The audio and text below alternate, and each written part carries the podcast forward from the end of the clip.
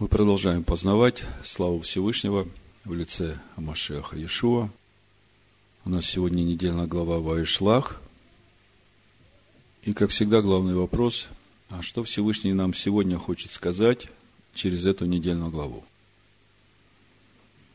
Наша глава начинается с рассказа о том, как Иаков готовится к встрече с Исавом.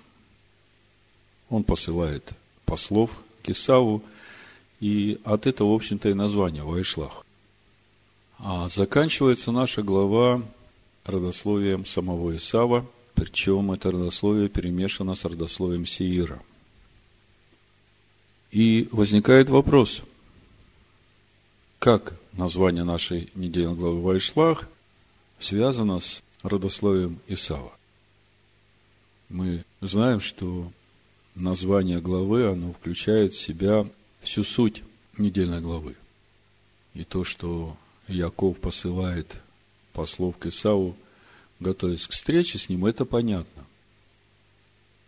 А какое отношение к Вайшлах имеет родословие Исава, вот здесь большой вопрос. И самое важное, что если мы ответим на этот вопрос, в общем-то, мы и поймем сегодня, что Всевышний хочет нам сказать через недельную главу Вайшлах.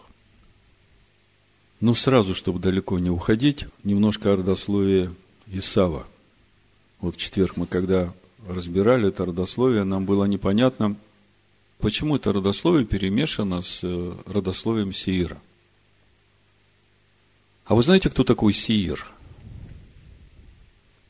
Вот если посмотреть э, по стронгу, однокоренное слово «сиир», те же самые буквы, а голосовка другая – «саир» это волосатый переводится и демон. И еще синоним – сатан. Это Саир. А Саар – это по стронгу 81-70 – ужас и страх. Те же самые буквы, только голосовки другие. Ужас и страх. И тут сразу возникает вопрос, что это за родство такое у Исава?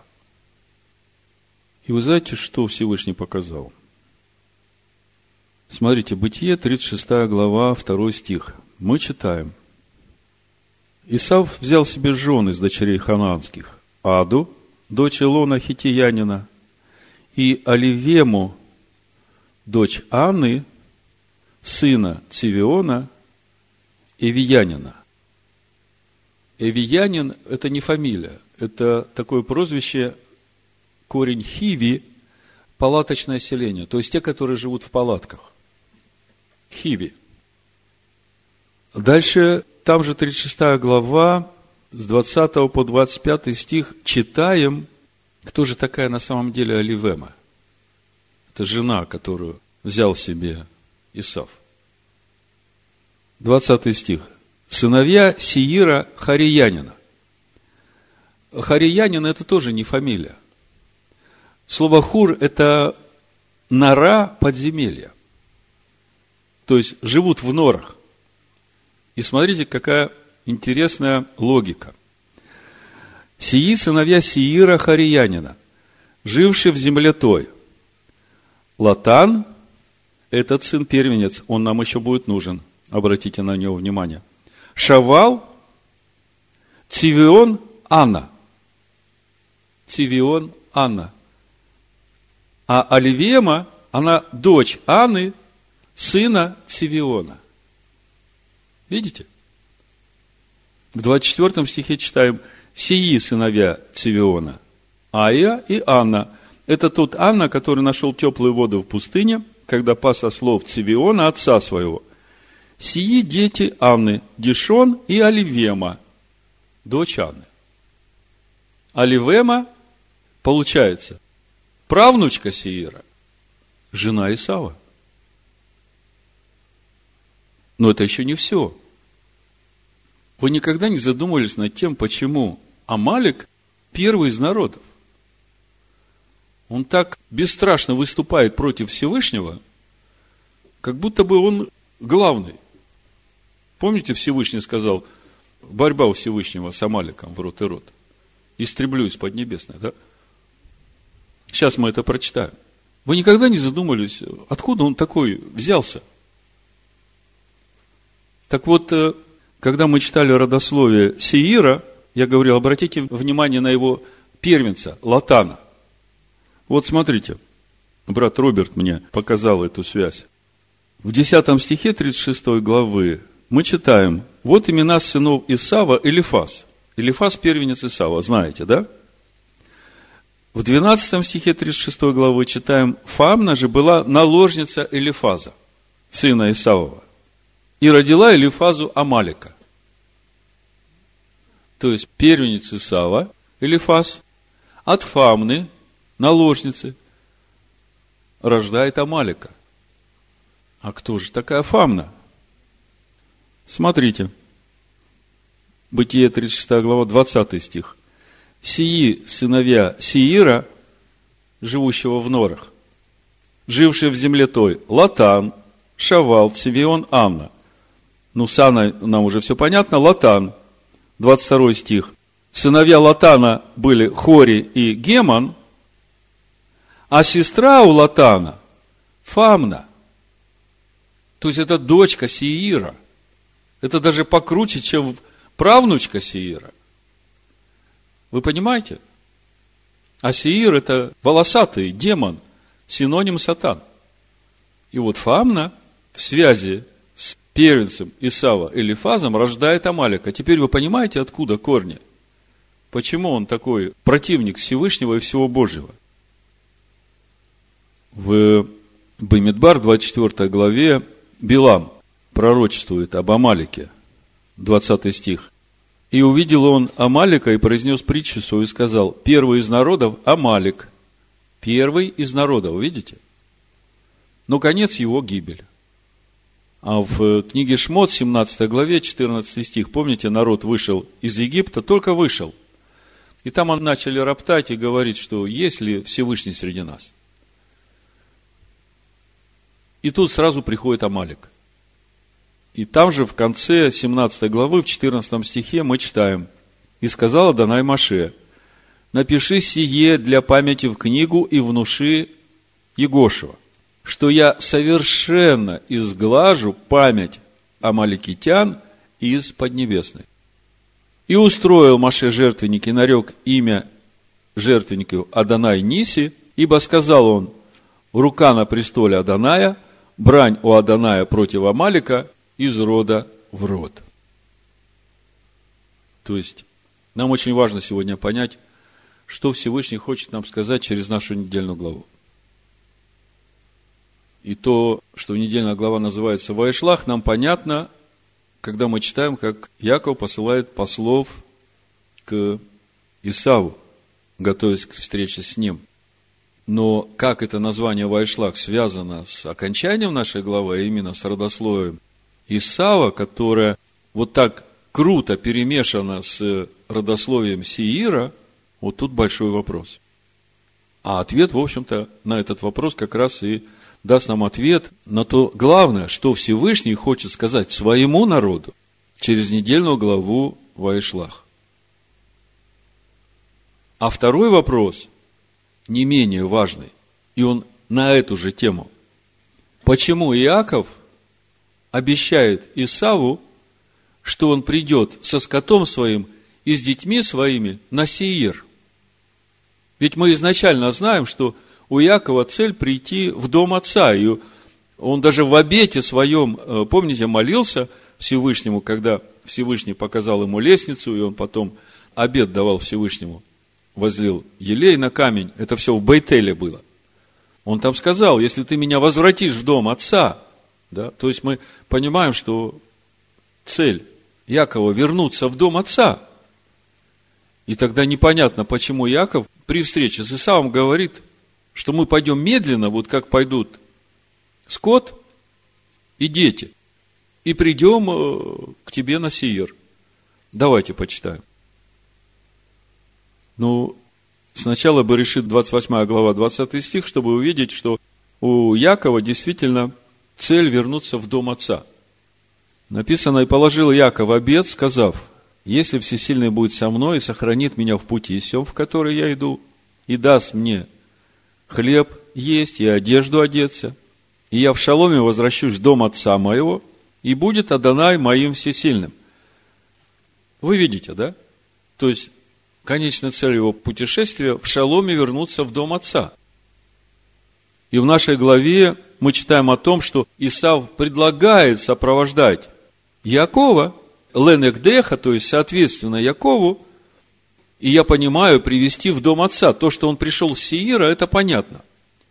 Но в конце главы, там, когда мы читаем родословие Исава, мы узнаем, что, оказывается, Исав живет вместе с Ицхаком до самого последнего момента, пока Яков не приходит туда. То есть, Исав предлагает Якову сопроводить его, соответственно тому, как пойдет Яков в дом отца. И тогда вопрос, почему Яков отказывается от этой помощи и при этом говорит, что он со скотом своим и с детьми своими придет на гору Сеир. Давайте прочитаем. Это бы решит 33 глава, 12 стих. Очень пророческое место, вы знаете. Мы все время говорим, что Тора пророческая книга, но то, насколько она глубока в своих пророчествах, вот с каждым годом, с каждым откровением видишь все больше и больше. Даже вот этот эпизод, то, что Исаав, несмотря на то, что он ведет войны на Сеире, он живет вместе с Ицхаком – до самого последнего момента, пока Яков не возвращается из Галута. А возвращение Якова из Галута – это возвращение из Вавилонского плена. Как вы думаете, откуда Павел взял эту мысль, которую мы читаем во втором послании Фессалоникийца, во второй главе, что будет такое время, когда этот человек греха сядет в храме Бога и будет называть себя Богом. И он будет там сидеть, пока не откроется это неправда. И потом Машех придет и разберется. Как вы думаете, откуда он это взял? Из нашей недельной главы. Вы задумайтесь над таким фактом. Все время, пока Иаков в Галуте работает, создает стадо Всевышнего, Исав сидит рядом с отцом, на всем отцовском. Как вам? Впечатляет, да? Но это еще не все. Смотрите. Барышит, 33 глава, 12 стих. И сказал, поднимемся и пойдем, и я пойду перед тобою. Это Исав говорит. Яков сказал ему, господин мой знает, что дети нежны, а мелкий и крупный скот у меня дойный. Если погнать его один день, то помрет весь скот. Но когда мы говорим о стадах, мы говорим о, об овцах, о пастве. Понимаете, да? Пусть господин мой пойдет впереди раба своего, а я пойду медленно, как пойдет скот, который передо мною, то есть тех, кого он пасет. И как пойдут дети. И приду к господину моему в Сиир. Вы видите? Вопрос. Почему Иаков говорит Исаву, что он придет не в дом отца, а в Сиир. Как вы говорите? Сестра говорит, он не пришел. Я скажу, еще не пришел. А когда придет, в конце проповеди мы увидим, что мало не покажется. Значит, у нас два вопроса. И оба они по Исаву. Почему недельная глава называется Вайшлах, и при этом заканчивается родословием Исава.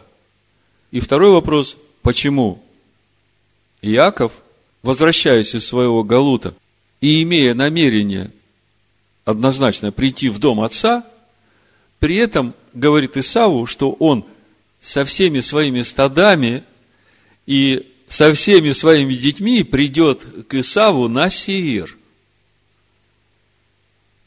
Давайте чуть-чуть посмотрим на события нашей главы, то, что там происходит в промежутке, чтобы немножко почувствовать, что же на самом деле все это значит.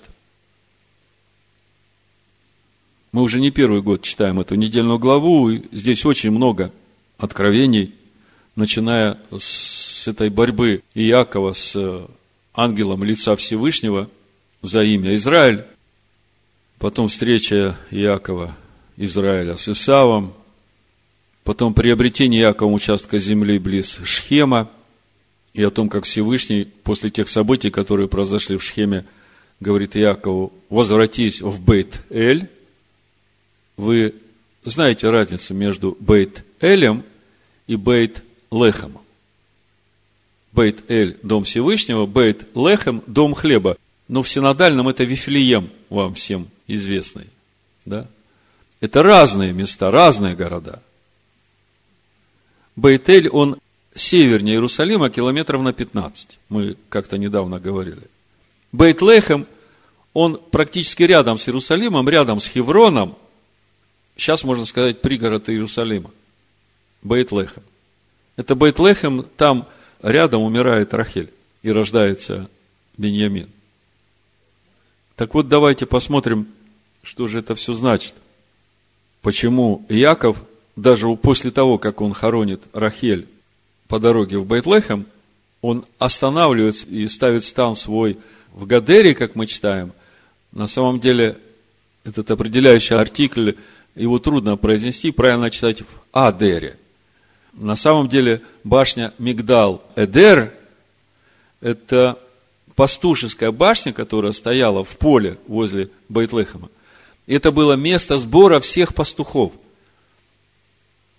очень символичное место, если говорить о том, что, во-первых, Бейт Лехем – это место, где родился царь Давид, а во-вторых, вот это поле возле башни Мигдал Эдер, это как раз то поле, на котором явился ангел и сказал пастухам, что ныне вам великая радость. Ну, дойдем до этого. То есть, э, мы читаем весь этот путь Якова, и у нас постоянно, по крайней мере у меня до сегодняшнего дня, постоянно был вопрос, почему Яков так медленно идет к отцу в Хеврон. Отец на то время живет в Хевроне. Почему сразу не пошел туда? Почему нужно было остановиться в Сакофе? Почему нужно было остановиться возле Шхема? Почему нужно было остановиться в Бейтеле? Почему нужно было остановиться в Адере?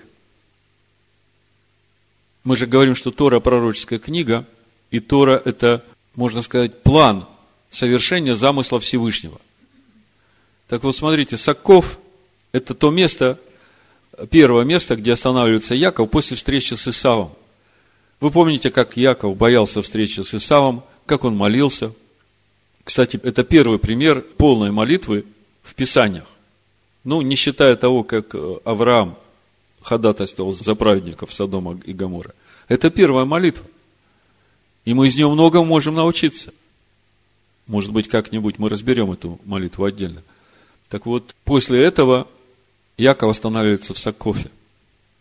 А Саков – это кущи, это сукот, это шалаши. И мы знаем, что когда народ вышел из Египта, первая стоянка была сукот – и мы говорили, что это есть?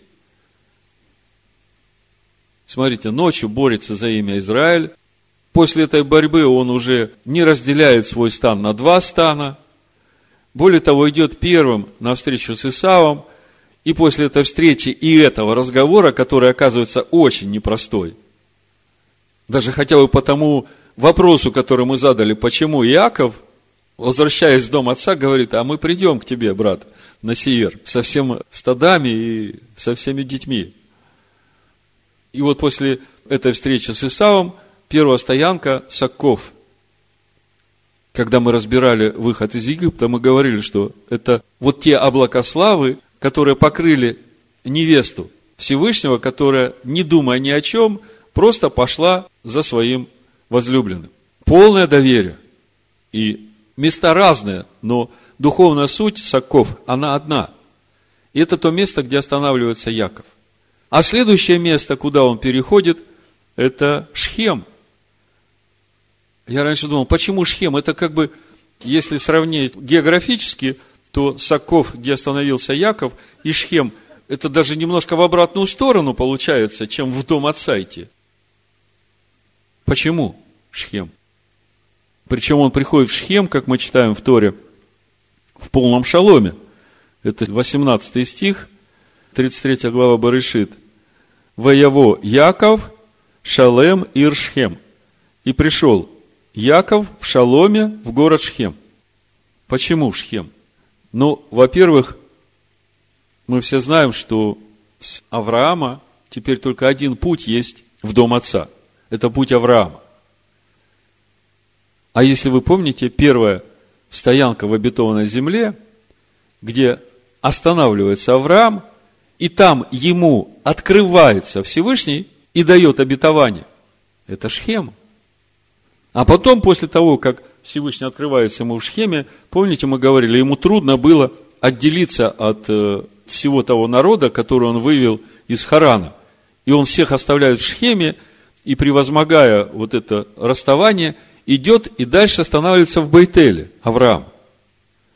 В Байтеле он призывает имя Всевышнего. А это тот же самый Байтель, где Яков видит лестницу во сне, и Всевышний разговаривает с Яковом и дает ему обещание, что в Якове и в его потомках благословятся все народы. Понимаете, это же все знаковые места, духовно знаковые. И когда на это смотришь, начинаешь понимать, что Яков действительно идет духовным путем в дом отца с больших букв, идя путем Авраама. Вот смотрите, Барышит 12 глава, давайте посмотрим, как идет Авраам, чтобы увидеть, что Яков на своем пути не случайно выбирает эти места стоянок конец пятого стиха и дальше. «И пришли в землю ханаанскую, и прошел Авраам по земле сей до места Шхема, до Дубравы Море. В этой земле тогда жили хананеи. И явился Ваира Адонай Аврааму и сказал, потомству твоему отдам я землю сию. И создал он там жертвенник Адонаю, который явился ему.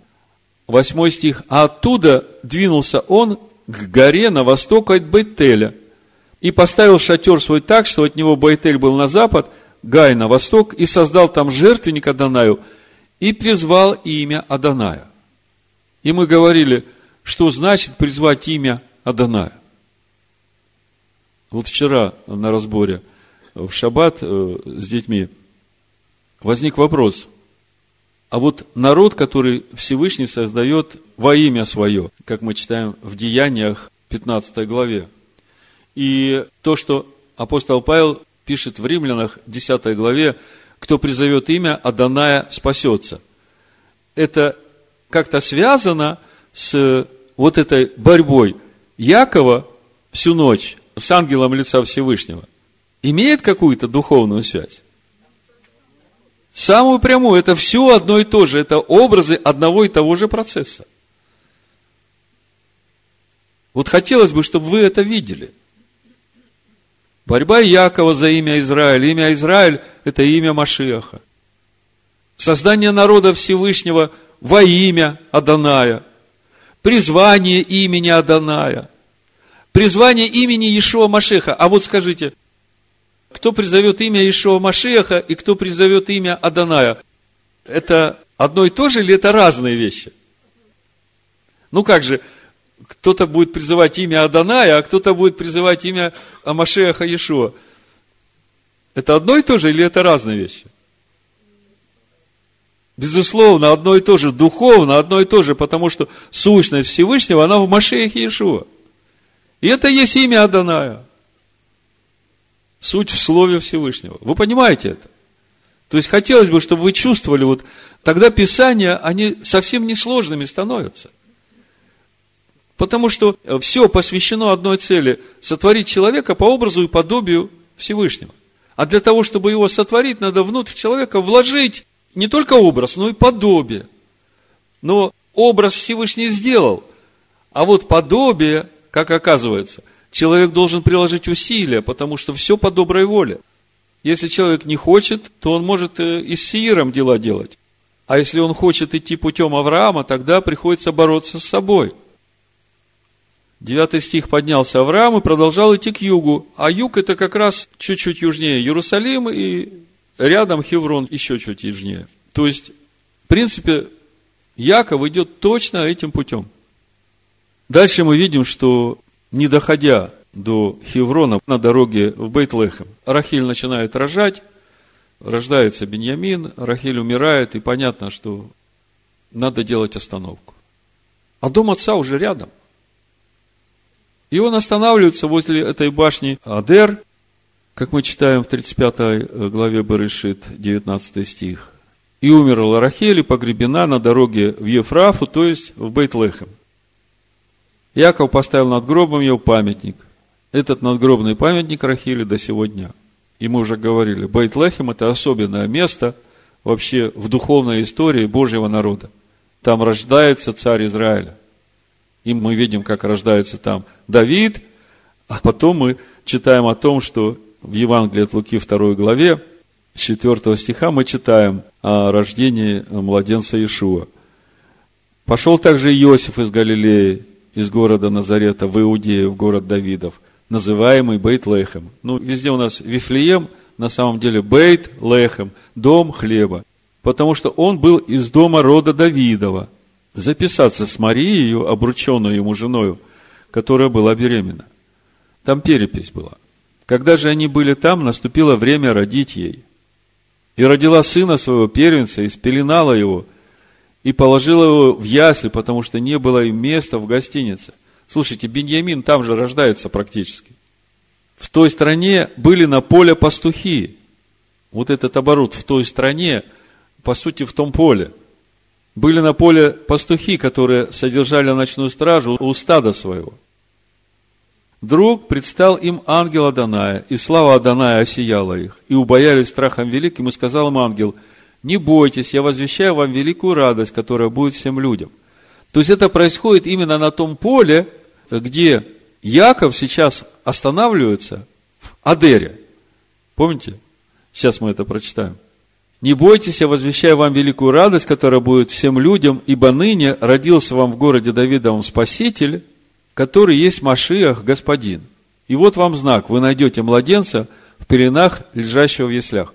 Но для тех, кто уже не первый год изучает Тору, он понимает, что Машиах родился не здесь и не в это время, а он родился прежде создания этого мира, и только через него Всевышний начинает творить этот мир. А вот то, что здесь происходит, правильнее было бы написать, что Машиах, Сын Всевышнего, через рождение этого младенца приходит в этот мир. Вот так, чтобы физику процесса соблюсти. И вы найдете младенца в пеленах, лежащего в яслях. Внезапно явилось с ангелом многочисленное воинство небесное, славящее Всевышнего и взывающее слава Вышних Всевышнему и на земле шалом, а в человеках благоволение. Раньше думал, а что значит в человеках благоволение? Вот как хорошо было, чтобы во всех людях, во всякое время была вот эта благая воля ко всем, кто вокруг нас. Вот куда стремиться надо. Когда ангелы это отошли от них на небо, пастухи сказали друг другу, пойдем в Бейтлехем и посмотрим. То есть мы видим, что это поле рядом с Бейтлехем. А вот эта башня Адера, это как раз место сбора всех пастухов. Это же символично. Место сбора всех пастухов. И это место, где рождается Искупитель. Тот, который умрет за грехи всех этих стад, которые там соберутся. Красиво? То есть мы видим, что все стоянки на пути возвращения Якова с этого долгого галута в дом отца, они имеют конкретный духовный смысл. И даже вот эта стоянка – на поле у башни Адера, она имеет особое место. Смотрите, когда они остановились там, мы читаем о том, что Рувим входит к служанке Рахеле Бильге. И в 22 стихе мы читаем, во время пребывания Израиля в той стране, то есть вот на том поле, где он раскинул шатер свой за башню Адера, помните, у Луки мы читали, в стране той были пастухи – то есть вот эта сторона слова такое, оно нас вводит немножко в заблуждение. Речь идет об этой территории, об этом поле. Так вот, в то время пребывания Израиля в той стране, Рувим пошел и переспал с Валою, ну, с Бильгою, наложницу отца своего. А Бильга в то время уже родила Якову два сына, Дан и Нефалим. И, казалось бы, за то, что сделал Рувим, возникает вопрос, почему Яков не проклинает Рувима? Так вот, вот эта стоянка возле башни Адера на этом поле, это же пророческое место. Яков, будучи пророком, он знает, что придет время, когда Искупитель придет в этот мир. А в Деяниях 13 главе, в 38 стихе и 39 мы читаем, Павел говорит, «Итак, да будет известно вам, мужи братья, что ради Него возвещается вам прощение грехов, и во всем, в чем вы не могли оправдаться законом Маше, оправдается им всякий верующий. Вы видите, если смотреть духовно на вот эту последнюю стоянку Якова перед приходом его в дом отца, она очень символична для самого Якова. Помните Захарию, 12 э, главу, когда дом Ягуды увидит того, которого распяли, восплачет, раскаются, и дух благодати изольется на них. А это и есть вот эта конечная точка возвращения в дом Отца, когда они наполнятся духом Машеха. То есть, э, если говорить о пути Якова, мы начинаем видеть, что ни одна стоянка и все, что происходит в жизни Якова – по возвращении его из Вавилона в дом отца, мы видим, что нет ничего случайного. Все взаимосвязано. А мы же говорим, что сейчас это время. Мы как раз живем в это время. Это же программа для нас. И у нас главный вопрос, почему Яков сказал Исаву, что он придет к нему на Сеир со всеми стадами. Хотя вот сейчас мы читаем в 36 главе Барышит, что оказывается, Исав все это время, пока Яков шел в дом отца, он живет в доме отца. Давайте прочитаем. С 6 стиха, 36 глава Барышит. И взял Исав жен своих, и сыновей своих, и дочерей своих, и всех людей из дома своего, и стада свои, и весь скот свой, и все имение свое, которое он приобрел в земле ханаанской, и пошел в другую землю от лица Якова, брата своего.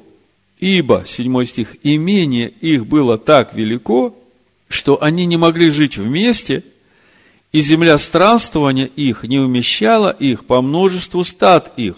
Слушайте, эта формула нам очень знакома. То же самое мы читаем об Аврааме и Лоте. И поселился Исав на горе Сеир, Исав, он же Эдом. Как вы думаете, сколько лет было Исхаку, когда к нему пришел Яков? Вот по тексту Торы мы читаем, как будто бы Яков приходит, и тут же отец умирает, и хоронят отца, и все, да? Вы знаете, точно трудно сказать, поскольку неизвестно, сколько Яков пробыл на этом поле в Адере. Но я не думаю, что очень долгий срок. Но до Адеры, вот этот весь путь, это примерно 2-3 года. Так вот, даже если считать от того момента, когда Иосиф будет продан в рабство, Иосифу тогда уже 17 лет, то в этот год, когда Иосифа продали, Исхаку 167 лет. А Исхак прожил 180 лет. То есть, э, Исхак еще 13 лет живет с Яковом и со всеми своими внуками.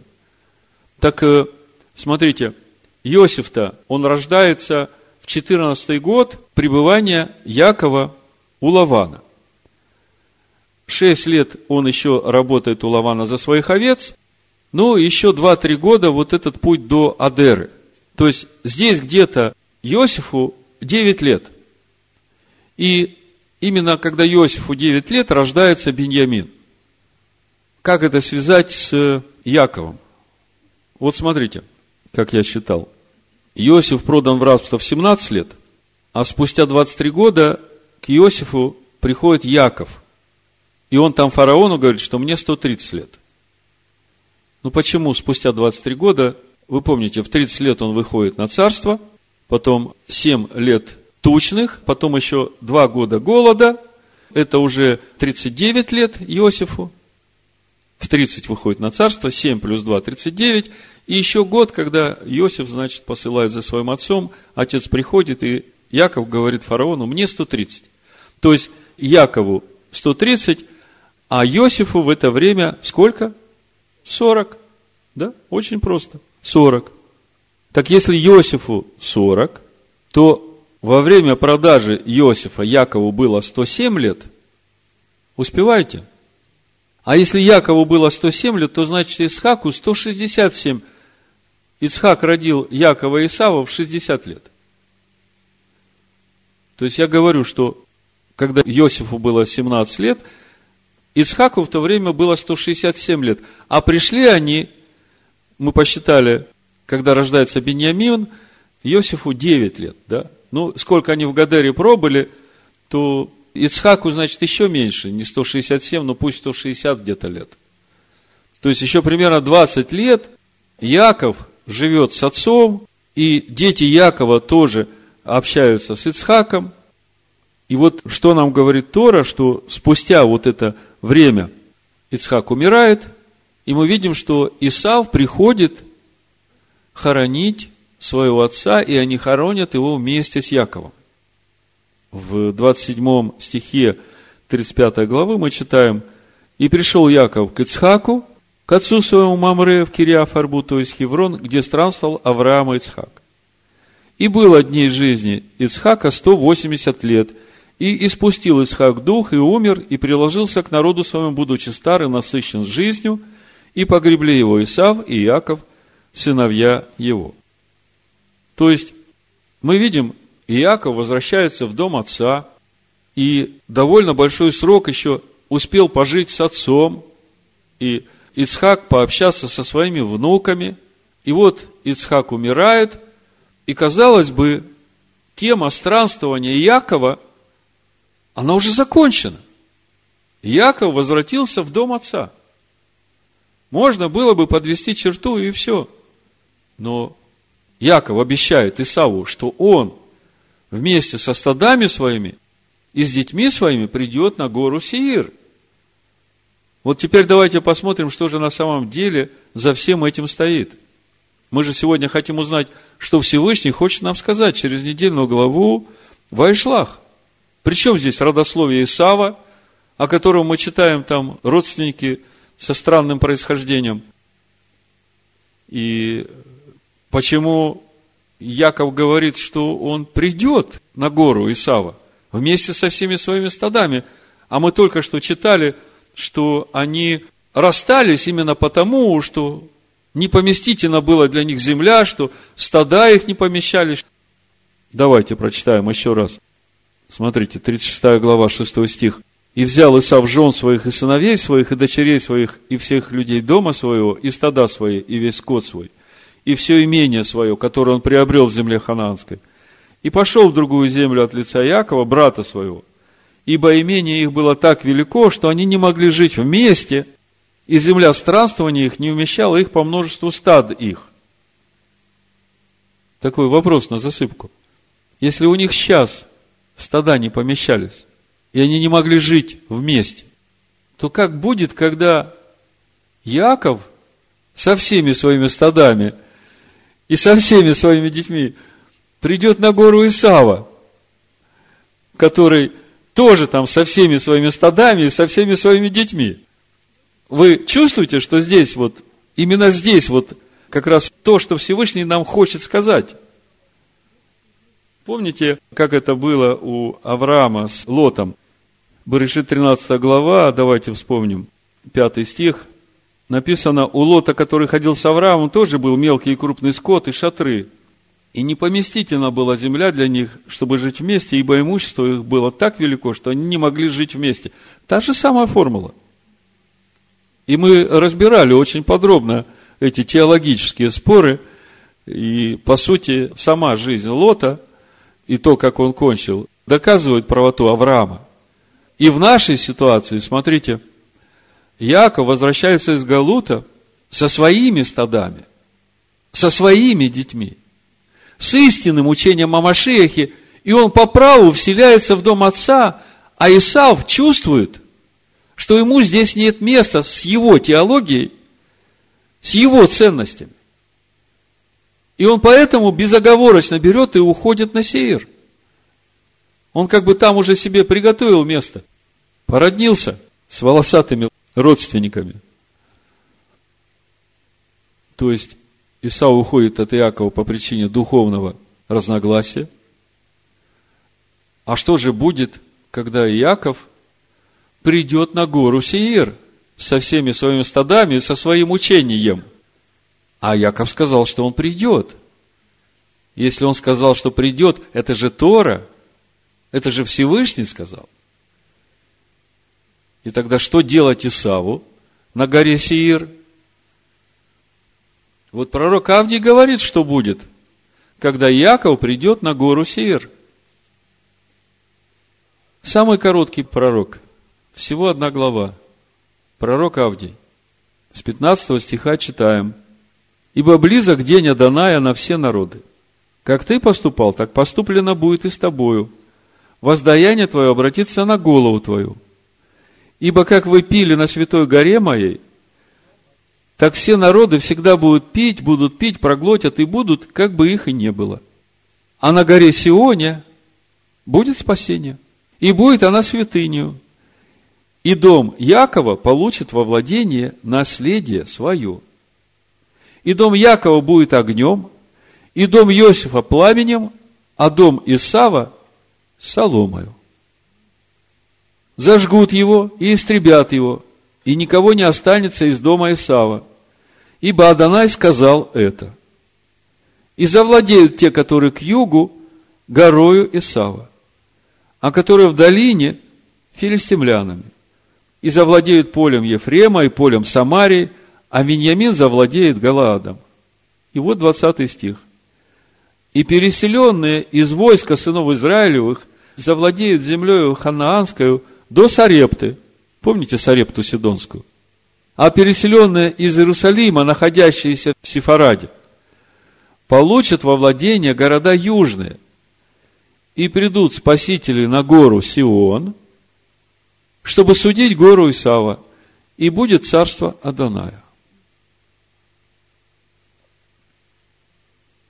Что мы видим? Наступит такой момент, когда гора Исава станет владением Сиона. Другими словами, истинная община Машеха Ишуа, которая сейчас возвращается из Вавилонского плена с истинным Машехом, она как раз и отождествляется с царством Аданая. И гора Сиир будет поглощена этим царством истинного Машеха. Поэтому тем, кто на горе Сиир, снова и снова хочется прочитать то, что пророк Исаия, что Всевышний говорит через пророка Исаию в 21 главе. Пророчество о Думе. Пророчество об Идумее. Кричат мне с Сиира, того самого. А мне это кому? Иудейскому пророку. Этим спасителям на горе Сион. Сторож, сколько ночи? Сторож, сколько ночи? Ну, Яков боролся всю ночь, вы понимаете, о какой ночи идет речь. На Сиире тоже понимают, что ночь скоро закончится. Сторож отвечает, приближается утро, но еще ночь. Но если вы настоятельно спрашиваете, то обратитесь, сделайте тшуву и приходите.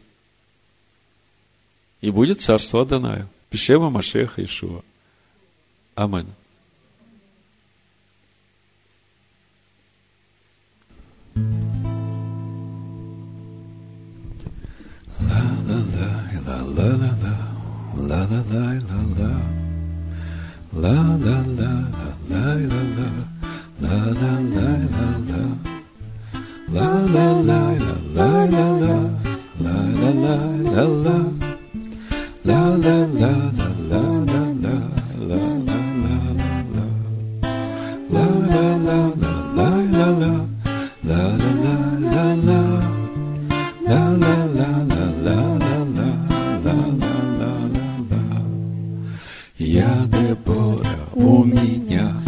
есть единый Бог. От рождения Он дал дух мне свой в залог, И внутри Он строит дом, чтоб ему там жить. В этом домике моем, а мне с Богом быть. И внутри он строит дом, чтоб ему там жить. В этом домике моем, а мне с Богом быть. Хоть я маленькая вроде, не смотри на малый рост, На небесном пароходе доберусь до самых звезд.